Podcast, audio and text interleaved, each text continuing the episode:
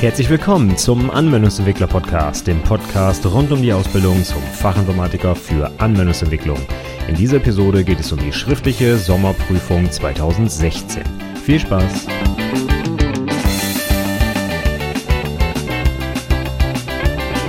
Hallo und herzlich willkommen zur 64. Episode des Anwendungsentwickler Podcasts.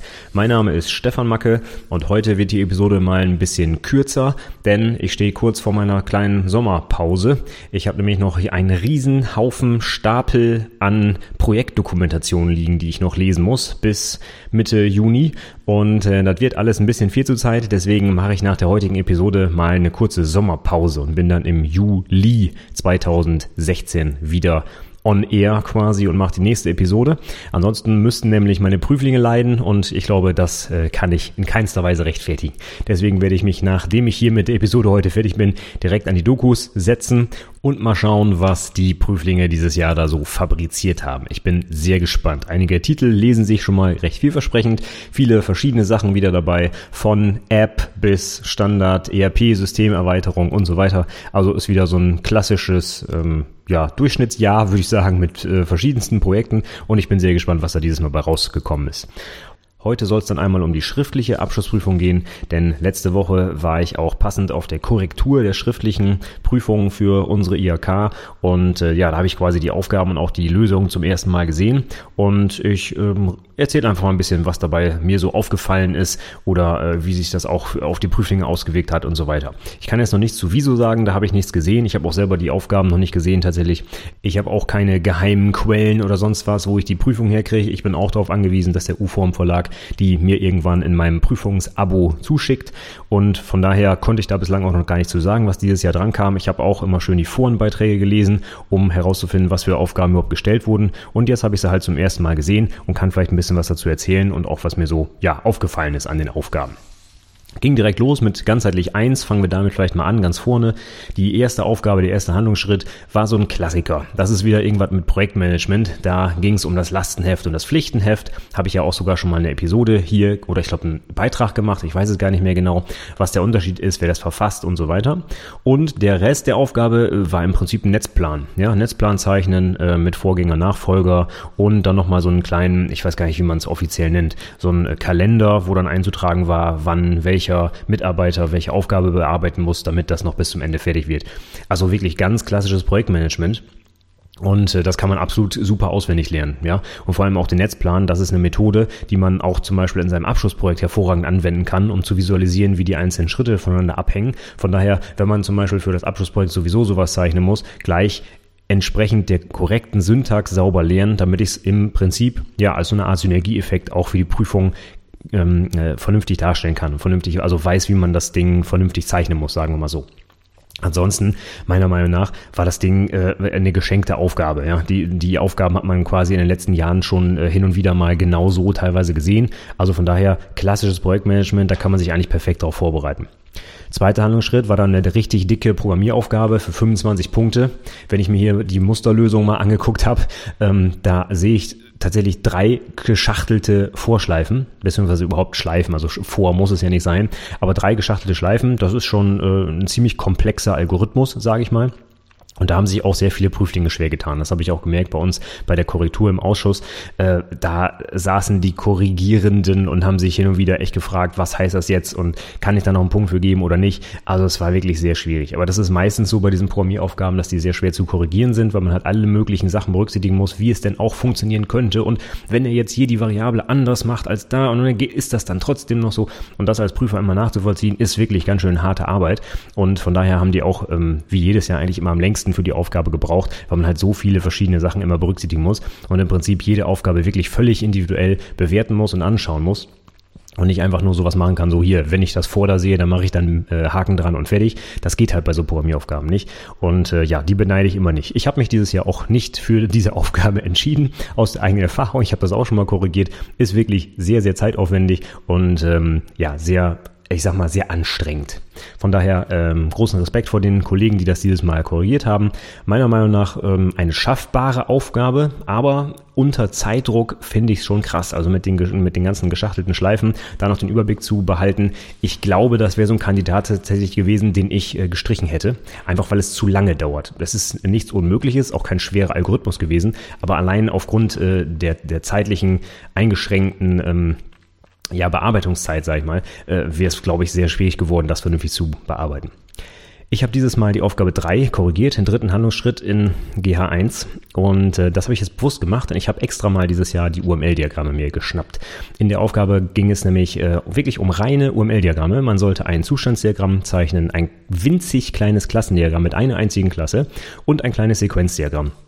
Und da habe ich eigentlich schon nach den ersten Klausuren die Hände über dem Kopf zusammengeschlagen. Das ist einfach unglaublich, was Leute da einfach äh, aufs Papier bringen. In der Prüfung lagen äh, Beiblätter dabei, wo alle drei Diagrammformen quasi bis ins letzte Detail erklärt wurden. Und trotzdem kriegen die Leute es nicht hin, da vernünftige Diagramme zu zeichnen. Also ich hätte wirklich, ich, ich hätte da echt durchdrehen können, ja. Die Sachen, die seit Jahren immer wieder Standard sind. Zustand, Sequenz, Klassendiagramm. Die Leute kriegen es nicht auf die Kette. Ich fasse es nicht. Ich glaube, ich hatte nicht einen einzigen, der die volle Punktzahl hat in dieser Aufgabe. Das ist wirklich traurig. Das ist äh, das absolut, sage ich mal, ich sage ja immer Brot und Butter jedes Anwendungsentwicklers, ne? Solche UML-Diagramme zeichnen zu können. Und da kamen Sachen aufs Papier. Ich, also das kann ich, obwohl die Syntax daneben liegt, ne, da ist genau mit Beispielen, wie die Dinge auszusehen haben, kriegen die Leute es nicht hin, dann vernünftiges Diagramm zu zeichnen. Also jetzt mal von der Logik, die da noch abzubilden war, äh, ganz abgesehen. Aber allein die Syntax, hinten und vorne passte das alles nicht, ne? Und wirklich das absolut billigste Klassendiagramm, das ich je gesehen habe, eine einzige Klasse sollte da gezeichnet werden mit ein paar Attributen und Methoden. Ne? Und die Leute kriegen die Plus und Minus für Private und Public nicht hin. Die zeichnen keine Striche um die Klasse. Äh, die, die schreiben anstatt Plus irgendwie Methode, Doppelpunkt. Und also die wildesten Sachen ich fass es nicht, wie, wie die Leute so durch die Prüfung kommen. Also das, das ist äh, wirklich, mir wirklich unerklärlich, muss ich sagen. Vor allem, weil das die Standardtypen sind, die ich immer wieder auch seit Jahren predige. Und da bin ich sicherlich nicht der Einzige, der das immer wieder sagt. Welche fünf UML-Diagrammtypen muss man können? Zustand, Klasse, Sequenz, Use Case, Aktivität.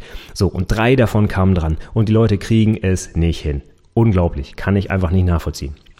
Denn von der Schwierigkeit der Aufgaben her war es wirklich ein Witz. Das sage ich mal ganz ehrlich. Diese drei Diagramme, die kann man mit ein bisschen Nachdenken wirklich in zehn Minuten komplett runterzeichnen. Und ähm, ich glaube, wie gesagt, es hatte keine einzige bei mir die volle Punktzahl, weil immer irgendwo Kleinigkeiten fehlten oder nicht nachgedacht, Sachen übersehen und so weiter. Ich meine, ich kann das verstehen, unter Zeitdruck ist es wirklich schwierig, aber das war aus meiner Sicht eine geschenkte Aufgabe und es war wirklich nicht das Allerbeste, was ich da an Ergebnissen gelesen habe. Naja. Kommen wir zur nächsten Aufgabe, meiner Meinung nach auch geschenkt, ganz ehrlich. Das war ein kleines Tabellenmodell, ja, wo es noch nicht mal um die Beziehungen ging, die noch eingezeichnet werden sollten, sondern es waren insgesamt, glaube ich, fünf Tabellen oder sowas. Eine ganz klassische Geschichte mit Bestellung, Bestellposition und Artikel, ja. Also das war das Ding, äh, wenn ich ein Beispiel für ein Tabellenmodell brauche, dann nehme ich das. Ne? Das finde ich wirklich in fast jeder zweiten Klausur wieder sowas. Und äh, das waren wirklich meiner Meinung nach geschenkte Punkte. Und das sollte man eigentlich als Anwendungsentwickler können. Fünf Tabellen aufmalen mit Primary Key und äh, Foreign Key dahinter, ja. Und das war's dann schon.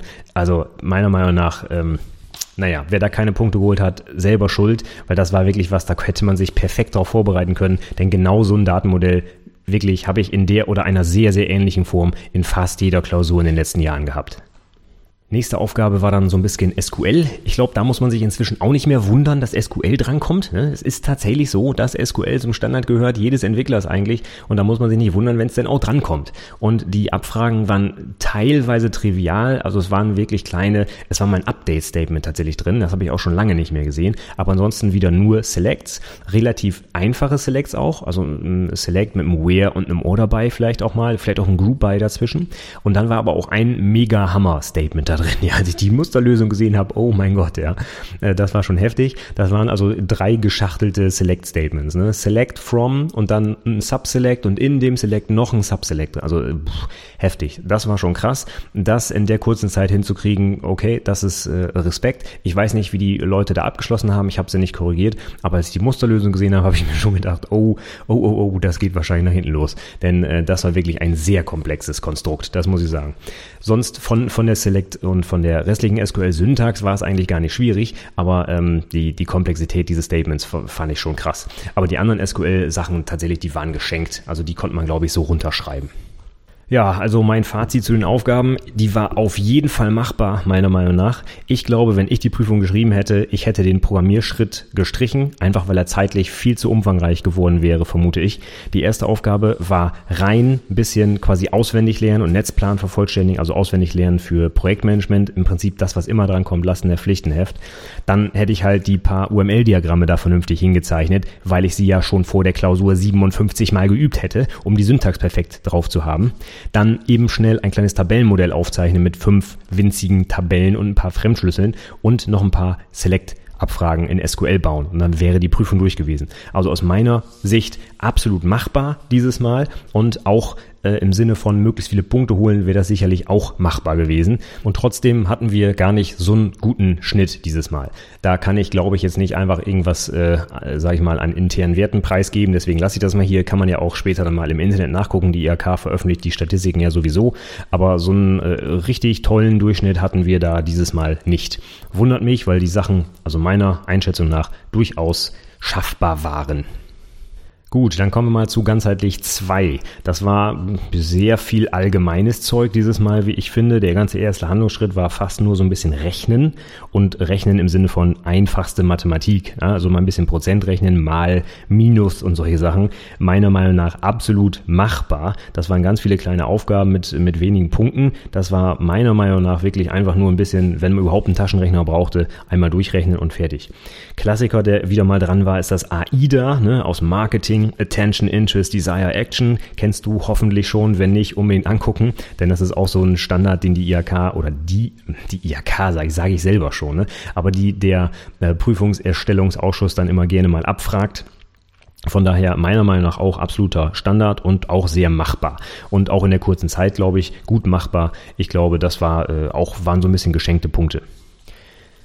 Zweiter Handlungsschritt ging dann so ein bisschen los mit Datentypen äh, bestimmen für einzelne Daten, die abgelegt werden sollen in der Datenbank und auch ein bisschen ausrechnen, wie viel Speicherverbrauch zum Beispiel benötigt wird, um gewisse Daten abzulegen. Und hier habe ich mich zum Beispiel in den Prüfungen sehr gewundert über die Aussage, dass es durchaus akzeptiert wird, wenn man anstatt TB-Byte zum Beispiel mit Terabyte rechnet, beziehungsweise umgekehrt. Also das wird, äh, da wird im Prinzip schon von abgesehen, wenn die Leute TB und Terra nicht auseinanderhalten können, obwohl man das eigentlich für die Prüfung unbedingt wissen muss, denn das ist ja nicht unbedingt so schwierig. Ne? Wenn da ein kleines i hinter der äh, Vorsilbe steht, dann heißt das Tibi und nicht Terra. Und dann rechnet man mit 1024 und nicht mit 1000.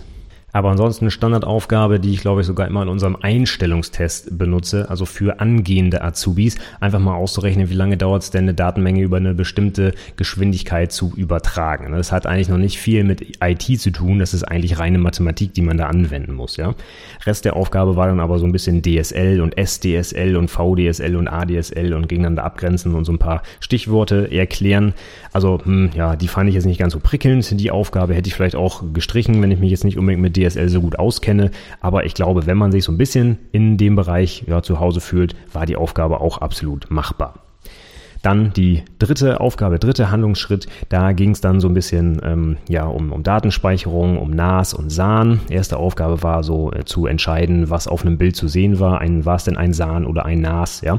Und da ist es auch nicht schlecht, das sage ich auch immer wieder hier im Podcast. Diese Abkürzungen, die da benutzt werden, musst du vernünftig drauf haben. Ne? Storage Area Network und Network Attached Storage. Und das sind Dinger, da schreiben die Leute die wildesten Sachen hin, wenn sie das dann so ausschreiben müssen. Dann ist es dann auf einmal das Serial Attached Controller oder also die wildesten Sachen kommen da raus. Und das ist eigentlich nur ein stumpfes Auswendiglernen. Das kann jeder. Das muss man nur machen. Und ich wiederhole das hier immer, immer wieder, dass man solche Sachen können muss. Und die Leute, ich weiß es nicht. Sie kriegen es einfach nicht auf den Schirm und in der Prüfung wird dann tatsächlich sowas abgefragt und dann kommen da wirklich die, die, die geilsten Sachen dabei raus, ja. Ja, Rest der Aufgabe war dann doch so ein bisschen ähm, Rechnen wieder. Also ich fand die sehr mathematiklastig dieses Mal. Heißt aber ja auch, dass man nicht viel Fachwissen mitbringen muss, sondern dass man nur ein bisschen ausrechnen kann. Taschenrechner rausgeholt und äh, fertig. Und von daher äh, auch meiner Meinung nach sehr machbar diese Aufgabe, ja. Zum Schluss des Handlungsschritts ist dann noch so eine kleine Netzwerkskizze zu vervollständigen, auch mit VPN und Router und IP-Adressen und so weiter. Das ging dann eher so in den Bereich der Physis, ne? da hatten die dann wahrscheinlich so ein bisschen die Nase vorn, aber auch sonst, wenn man sich das fertige Ding am Ende dann anguckte, das war auch nicht sehr umfangreich. Ne? Es ist immer schwierig in der Kürze der Zeit dann aus dem Text auch die Informationen zu entnehmen, die man da eintragen muss, das ist alles klar, aber so vom, vom Endergebnis her ist es wirklich kein super komplexes Diagramm gewesen, das muss man ehrlich sagen. Also das hätte hätte man auch locker, glaube ich, schaffen können in der Zeit. Vierter Handlungsschritt in GA2, da ging es dann, ja, wie soll man sagen, da war auch so ein Sammelsurium an allen möglichen Sachen, habe ich so das Gefühl. Die habe ich auch aushilfsweise noch ein bisschen mitkorrigiert, weil ich mit meinen UML-Diagrammen so schnell fertig war. Das haben nämlich, glaube ich, so gefühlt die Hälfte der Leute einfach gestrichen, weil UML ne, sowieso nicht so sitzt anscheinend. Und der Rest der Leute hat es dann irgendwie nur so, ja, wie ich gerade schon erklärt habe, nicht so sauber hinbekommen. Deswegen habe ich da noch ein bisschen ausgeholfen und hier die vierte auch mitkorrigiert, den vierten Handlungsschritt in GA2. Und äh, da ging es jetzt um Archivierung und äh, E-Mails und äh, Verschlüsselung und all so ein Schnickschnack. Und mehrere Punkte gab es auch wieder für das äh, Herausfinden von Informationen aus einem englischen Text. Und da muss ich sagen, das haben auch relativ viele Leute hinbekommen. Ist ja tatsächlich auch nur Text lesen, Fragen dazu beantworten, ja. Aber dann muss man es auch richtig lesen und nicht einfach nur die ersten paar Stichwörter, die man findet, da hinschreiben, sondern auch mit ein bisschen Verstand lesen. Dann war die Aufgabe meiner Meinung nach auch geschenkt, weil das meiste konnte man aus dem Text halt entnehmen und dann einfach nur nennen im Prinzip. Ansonsten fand ich es erstaunlich, wie viele Leute IMAP und POP3 nicht auseinanderhalten können, beziehungsweise nicht sauber abgrenzen können, was die Vor- und Nachteile sind. Wie oft ich gelesen habe, dass IMAP irgendwie sicherer ist oder schneller ist oder so, ne? Ein völliger Unfug, der da teilweise hingeschrieben wird, ja. Also es ging da zum Beispiel darum, was ist der Unterschied oder nein, was ist der Vorteil von, von IMAP gegenüber POP3 zum Beispiel, ja. Und das ist ganz eindeutig. Es ist mehr oder weniger das Gleiche, was da läuft. Es ist alles unverschlüsselt und genauso schnell oder langsam. Der Vorteil von IMAP ist, dass die Mails auf dem zentralen Server abgelegt werden und ich zum Beispiel auch mit mehreren Clients darauf zugreifen kann und nicht der Erste, der es abholt, gewinnt, so wie bei POP3, ja, dass ich auch auf dem Server individuell Ordnerstrukturen anlegen kann. Das kann ich bei POP3 nicht. Da muss ich, wenn ich das mache, dann alles bei mir in meinem Client machen, aber nicht auf dem Server. Und ich kann natürlich dann, wenn alles auf dem Server liegt, zum Beispiel auch ein Backup zentral auf dem Server machen und muss nicht den einen Client, der die Mails runtergeladen hat, noch zusätzlich sichern. Das sind die Vorteile von IMAP. Ansonsten haben POP3 und IMAP weder irgendwie eine Verschlüsselung oder nicht, noch ist das eine schneller oder langsamer. Und das haben aber gefühlte ganz, ganz viele Prüflinge dahingeschrieben. Also damit mal ein bisschen auseinandersetzen. Das ist der Standard, das benutzen wir eigentlich jeden Tag, wenn wir irgendwie E-Mails abrufen. Damit sollte man sich auskennen als ITler. Auch sehr schwach fand ich die Beantwortung der Frage, was Phishing und Spam-Mails sind. Das erste, worauf ich hinweisen kann, wenn in der Frage steht, was sind Phishing-Mails und Spam-Mails, dann erwarte ich in der Antwort nicht Phishing-Webseiten sind und Spam-Seiten, die es sowieso irgendwie gar nicht gibt, sind. Also bitte auf die Frage antworten, ja. Und es ging explizit um Phishing-Mails und nicht um irgendwelche Phishing-Webseiten. Das haben irgendwie gefühlte, ich weiß es nicht, Viertel der Leute irgendwie durcheinander gebracht. Aber auch wenn sie es äh, wussten, dass es um die Mails ging, ähm, haben sie trotzdem nicht sauber definieren können, was jetzt Spam und was Phishing ist. Da kamen die wildesten Sachen. Also dann ist, ist in, in Spam auch irgendwie der Ansatz, irgendwelche Sachen abzufischen. Oder was habe ich noch gelesen? In Phishing-Mails wird Werbung mit verschickt oder also die wildesten Sachen. Ne? Und das sind, das sind solche Begriffe, die äh, können theoretisch ja sogar schon meine, meine Eltern erklären, ne? wenn sie es irgendwo in der Tagesschau sehen, dass da mal wieder eine Phishing-Attacke war oder so. Ne? Und wenn dann da irgendwie ITler nach drei Jahren Ausbildung das immer noch nicht abgrenzen können, also da habe ich kein Verständnis für, muss ich ganz ehrlich sagen. Das sind solche Basissachen, die muss man einfach drauf haben. Und das kann mir auch keiner erzählen, dass man sowas nicht für eine Prüfung lernen kann. Das kann ich mir im Internet überall angucken, äh, zum Beispiel auch auf meiner Liste, auf meiner Website, was mögliche Themen sind, ja. Und da muss ich sowas einfach beherrschen als ITler. Da gibt's auch keine Ausrede für, meiner Meinung nach, wenn man das nicht kann.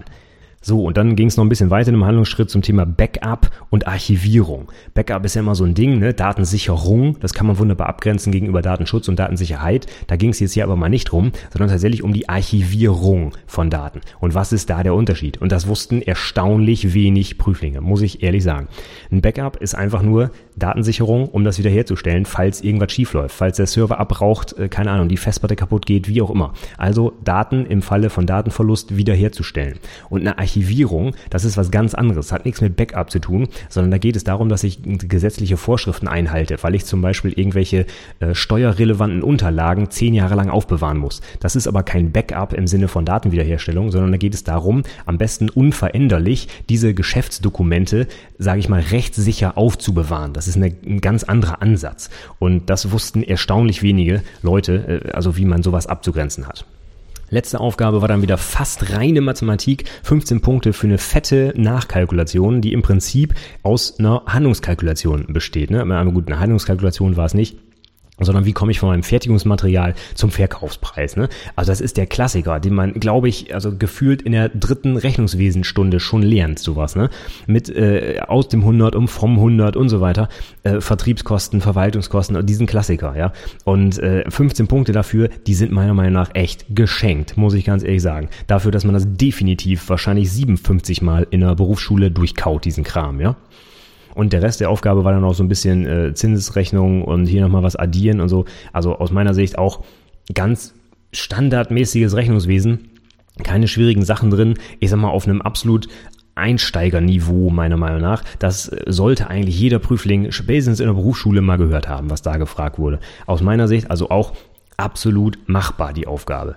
Okay, kurz zusammengefasst, also ganzheitlich zwei dieses Mal, der allgemeine Teil, meiner Meinung nach sehr mathelastig, bisschen Rechnungswesen da drin, vieles konnte man tatsächlich einfach ausrechnen, auch ohne irgendwie Hintergrundwissen oder sowas, ja. Es waren ein paar Sachen abgefragt, gut, okay, DSL und sowas war dabei, ja, Archivierung, E-Mails, aber aus meiner Sicht jetzt nicht irgendwie Nischenwissen, sondern das muss auch wirklich jeder ITler kennen, meiner Meinung nach. Da war dann noch so ein kleines Netzwerkdiagramm drin, ja, das äh, dürfte man auch kennen, sage ich mal, und zum Schluss noch wieder ein bisschen bisschen Rechnungswesen. Also aus meiner Sicht eine eine super GH2, da habe ich schon ganz andere Dinger gesehen, ne? wo wirklich total unterschiedliche Themengebiete drin waren und wirklich ins Detail reinging in RAID-Systeme und VPN und weiß der Geier was.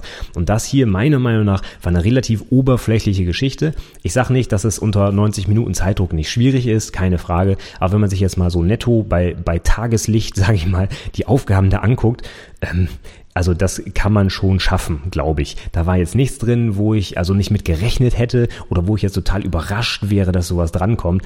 Einfach Standardinhalte meiner Meinung nach und darauf kann man sich auch sehr gut vorbereiten und konnte man auch ganz konkret bei dieser Prüfung, wenn man einfach die Prüfung der letzten Jahre mal durchgearbeitet hat. Also meiner Meinung nach muss man hier keine schlechte Note bekommen. Ich denke, das war alles machbar Klar, im Einzelfall, wenn man da noch unter Druck steht und man hat vielleicht Prüfungsangst und so, kann ich alles nachvollziehen, natürlich. Aber ich glaube, ganz nüchtern betrachtet waren die Aufgaben hier alle machbar. Es war eine Standardprüfung, meiner Meinung nach. Nichts komisches, keine Ausreißer, keine wilden Themen wie, keine Ahnung, Cloud Computing oder weiß der Geier, irgendwas hochbrisantes, sondern es waren einfach, ja, sag ich mal, so durchschnittliche Aufgaben. Das war jetzt so mein, mein Fazit zu, zu dieser Prüfung. Ich bin sehr gespannt auf die IHK-Statistik. Da äh, zeigt die IHK oder alle IHK in deutschlandweit ähm, tragen ja ihre Werte zusammen. Und ich habe da auch gehört, dass sogar die, die einzelnen Handlungsschritte da einzeln eingegeben werden in, in die Software, damit man das wirklich genau auswerten kann, was vielleicht zu schwer war, was zu einfach war und so weiter. Also es ist nicht einfach so, dass die Prüfungen äh, so, sag ich mal, auf gut Glück basieren und zusammengestellt werden, sondern die Leute, die das aufstellen, die gucken sich auch genau im Nachhinein dann an, was war zu schwer und was nicht und so weiter. Aber das nur mal so als Randnotiz. Aber wie gesagt, ähm, ich bin sehr gespannt, wenn die Statistik rauskommt. Das dauert ja meist irgendwie zwei, drei, meist auch noch ein bisschen länger, Monate. Und äh, dann werde ich mal angucken, wie die Leute da so abgeschnitten haben. Wir haben ja jetzt erstmal die mündlichen Prüfungen. Ich habe ja schon gesagt zu Beginn der Episode, da habe ich jetzt noch einen Riesenhaufen Dokus hier liegen, die ich jetzt auf jeden Fall noch durcharbeiten muss und vernünftig durcharbeiten muss. Und deswegen verabschiede ich mich für heute erstmal, sage ich mal, in die Sommerpause, in meine kleine Sommerpause und ich bin dann am 4. Juli 2016 wieder online und die nächste Podcast-Episode erscheint. Bis dahin gibt's auch keine Links der Woche, Newsletter oder Artikel am Mittwoch, sondern ich mache wirklich komplett hier Feierabend, damit ich mich also auf die IHK-Prüfung konzentrieren kann. Und ich habe auch noch das eine oder andere andere Projekt am Laufen, wo ich jetzt auch noch ein bisschen mehr Zeit investieren muss. Deswegen für mich jetzt erstmal eine kleine Sommerpause. Da jetzt aber ja sowieso im Endspurt der Prüfungen sind und im Sommer sonst, wenn man noch nicht in den Prüfungen ist, auch nicht viel läuft, glaube ich, auch nicht so schmerzlich, wenn ich jetzt mal einen Monat lang keine neuen Sachen veröffentliche. Falls du noch mitten in der Prüfungsvorbereitung steckst und zum Beispiel auch auf das Fachgespräch dich noch vorbereiten willst, empfehle ich dir natürlich meine ganzen Podcast-Episoden zu den häufigen Fragen im Fachgespräch. Schau doch einfach mal auf der Website, da findest du eine eigene Kategorie, wo du dir das anschauen kannst. Ansonsten kannst du auch mal unter das perfekte Fachgespräch.de nachschauen. Da habe ich ein fast fünfstündiges Hörbuch aufgenommen mit über 100 Fragen aus dem Bereich der Programmierung und Objektorientierung die eventuell im Fachgespräch gestellt werden könnten und gebe auch detaillierte Tipps, wie man die beantworten kann. Unter anderem auch Klassiker wie was ist der Unterschied zwischen Objekt und Klasse und was ist Objektorientierung und so weiter. Schau doch einfach mal vorbei, vielleicht ist das ja auch für dich hilfreich. Ansonsten sage ich für heute erstmal vielen, vielen Dank fürs Zuhören. Ich wünsche dir auch vielleicht eine schöne Sommerpause. Du musst mich jetzt einen Monat lang nicht ertragen, ist ja vielleicht auch mal ganz nett, obwohl du kannst auch jederzeit so abschalten, ne? aber trotzdem. Ähm, ich wünsche mir auch eine schöne Sommerpause. Ich hoffe, dass ich dann mit viel Elan im Juli wieder dabei bin und ein paar neue spannende Themen mitbringe. Wenn du noch Anregungen hast oder Themenwünsche, dann schreib mich gerne an. Mails bearbeite ich natürlich trotzdem in meiner Offline Offline-Zeit hier, aber ich nehme halt nur nichts Neues auf bis dahin. Okay, würde mich freuen, wenn du mir irgendwie Feedback gibst. Äh, wie gesagt, schreib mich an, Facebook, Mail, Website, Kommentar, du kannst alles mögliche machen. Ich bin überall erreichbar und sonst sage ich erstmal vielen Dank für die Aufmerksamkeit heute und bis zum nächsten Mal. Tschüss.